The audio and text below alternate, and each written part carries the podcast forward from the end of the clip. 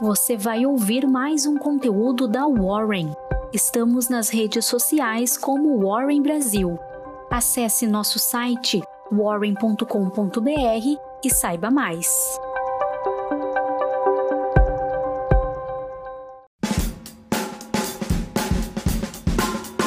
Bom dia, tudo bem?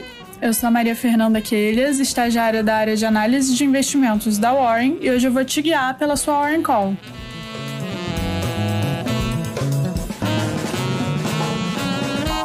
Na agenda de hoje, na zona do euro, a ata da última reunião sobre política monetária do Banco Central Europeu será divulgada.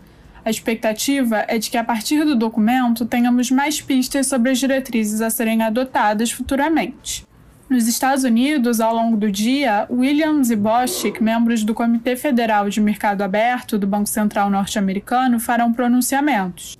As manifestações podem indicar mudanças no racional por trás da política monetária dadas a partir da última reunião do comitê, que teve sua ata divulgada nesta quarta-feira. E aí, já puxando a linha para os fatos que marcaram o dia de ontem, com a ata foi revelada a intenção dos membros do comitê de elevar a taxa básica de juros em 0,5 ponto percentual na reunião de maio. Além disso, as autoridades discutem a redução do balanço de ativos do Federal Reserve, e a maioria é favorável ao corte mensal de 60 bilhões de dólares para títulos do Tesouro e 35 bilhões de dólares para títulos de hipoteca. No Brasil, o IGPDI, índice inflacionário que registra as variações nos preços por atacado ao consumidor e nos custos de construção, acelerou de 1,5% em fevereiro para 2,37% em março, acumulando alta de 6% em 2022. Segundo André Braz, o coordenador da apuração do indicador, o índice de preços por atacado, que tem peso de 60% no IGPDI, subiu 2,8%, sendo fortemente influenciado pelos derivados do petróleo. Já o índice de preços ao consumidor, que representa 30% do IGPDI, avançou de 0,28% em fevereiro para 1,35% em março, especialmente com a alta dos preços do componente de transportes. Passando à Bolsa Brasileira, com a ata da reunião de política monetária do FONC indicando uma possível ata de juros em maio, o Ibovespa fechou em queda forte de 0,55%, a 118 mil pontos, com os investidores temendo a fuga do capital estrangeiro da Bolsa Brasileira para os Estados Unidos, visando o aproveitamento da alta dos rendimentos dos Treasuries. Passando aos setores, em energia, o ministro de Minas e Energia, Bento Albuquerque, afirmou que a Assembleia de Acionistas da Petrobras deve acontecer em 13 de abril, já com as indicações aos cargos de CEO e presidente do Conselho de Administração em pauta, rejeitando adiamentos. Faltando uma semana para a Assembleia, Albuquerque disse que o governo está em fase de definição do perfil dos nomes cogitados. Isso após o declínio aos cargos respectivos por Adriano Pires, pela suspeita de conflitos de interesses, e por Rodolfo Landim, pela dificuldade de conciliação com a presidência do Flamengo.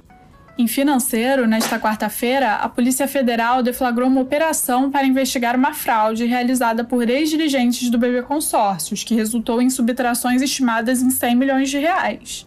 Segundo a controladora, as irregularidades foram comunicadas às autoridades assim que descobertas e os valores devolvidos durante as apurações em auditoria interna. Em mineração, a JF Investimentos, controladora da JBS, firmou um contrato para a aquisição de minas de manganês e ferro no Mato Grosso do Sul, pertencentes à Vale, segundo o valor econômico. A operação, avaliada em 1 bilhão de reais, incluindo dívidas, marca a entrada da JF no ramo de mineração e está alinhada à estratégia da Vale de simplificação do portfólio, Passando às bolsas americanas, com os investidores temendo a recessão econômica diante do aperto monetário anunciado na ata de reunião do FONC, o S&P 500 e o Nasdaq encerraram o pregão caindo 0,97% e 2,22%, respectivamente. Dando sequência, acompanhando os treasuries e a alta inflacionária anunciada pelo IGPDI, os juros futuros fecharam em alta. Em cripto, a desenvolvedora do jogo Axie Infinity anunciou que captou 150 milhões de dólares visando a compensar os usuários lesados pelo hacker que subtraiu 625 milhões de dólares da blockchain Ronin.